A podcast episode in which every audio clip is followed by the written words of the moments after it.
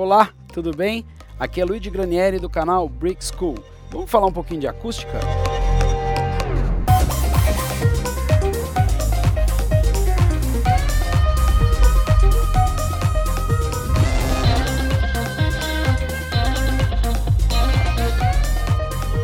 Isolamento acústico. Vamos lá. O que é isolamento acústico? Isolamento acústico fala de isolar coisas. Mais simples, impossível. Algumas pessoas falam isolação, algumas pessoas falam isolamento. Eu prefiro isolamento, não gosto muito desse termo isolação, parece meio esquisito.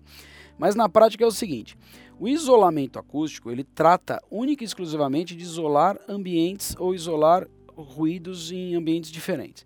Então, quando eu preciso de pura e simplesmente isolamento, basta eu ter, por exemplo, uma porta acústica, algum tipo de, algum tipo de sobreparede, algum tipo de equipamento que eu consiga isolar. Então, é, para um estúdio isso funciona? O isolamento precisa, sim. Você tem uma banda tocando lá dentro, você precisa isolar uh, o som da banda do lado de fora. Mas só isso resolve? Não, só isso não resolve, porque o isolamento acústico é uma parte do processo. O isolamento acústico ele vai fazer o quê? Ele vai é, a gente vai, por exemplo, construir paredes, piso, portas, um monte de coisa que vai transformar aquele ambiente isolado do outro. Isso vai garantir que o som lá dentro fique muito bom? Não. Isso só garantiu que o som lá dentro está isolado do lado de fora. Para que, que serve então o tratamento acústico? O tratamento acústico vai resolver essa questão. O tratamento acústico vai dar conforto acústico e trazer ao ambiente um equilíbrio das reverberações para que você tenha uma situação é, agradável sonora. Ou seja, quando você está tratando de isolamento acústico, a gente está falando de normalmente de materiais mais pesados e de materiais mais de construção, ou seja, drywall, madeira, é, piso de madeira, porta de aço, coisas que vão isolar o ambiente. Quando a gente fala de tratamento acústico, em geral a gente está falando de materiais que vão fazer o quê? Vão absorver o som. E o som pode ser absorvido em vários níveis de frequência. Por exemplo, um material muito leve, como a espuma, ela é boa para absorver algumas frequências, por exemplo, no espectro mais alto. Então, lá nas frequências mais altas de, de 8, 9, 10K, é, para você conseguir absorver, por exemplo, fre é, frequências de média frequência com espuma, você precisa de espumas muito grossas, o que já começa a ficar inviável. Uh, materiais mais pesados e mais vibrantes, então, por exemplo, materiais que ressonam, né, que vibram, como a madeira, se tiver um painel de madeira perfurado ou não, por exemplo, ele vai ter uma, uma vibração quando o som agredi-lo. Então, quando o som chega, o som chega nesse material, ele vibra. Essa vibração tirou energia de alguma coisa, não tirou? Então, essa vibração tirou energia do som. E ele vai tirando essa energia, ele vai devolver menos energia para o ambiente.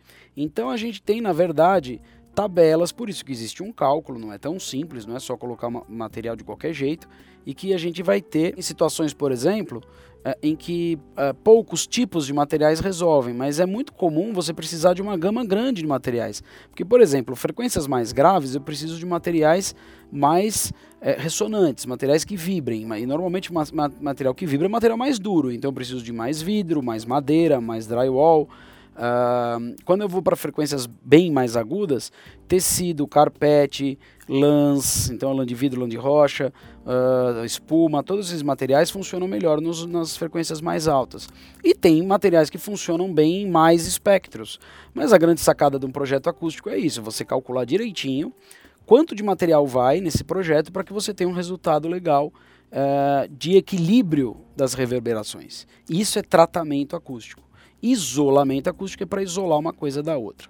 São elementos completamente distintos? Um não trabalha com o outro? Não. Isolamento acústico ajuda no tratamento e o tratamento ajuda no isolamento. Quer ver um exemplo clássico? A gente faz um isolamento acústico que vai ter drywall, vai ter madeira, vai ter um monte de coisa. Esse drywall, essa madeira, mudou a característica do ambiente. O ambiente que antes era uma sala, por exemplo, de alvenaria, ela tem uma resposta ao grave, por exemplo, muito maior do que um ambiente que tem drywall e madeira. Então, quando eu faço um, um isolamento acústico, o tratamento muda. Quando eu faço o tratamento acústico, o isolamento também é menos agredido.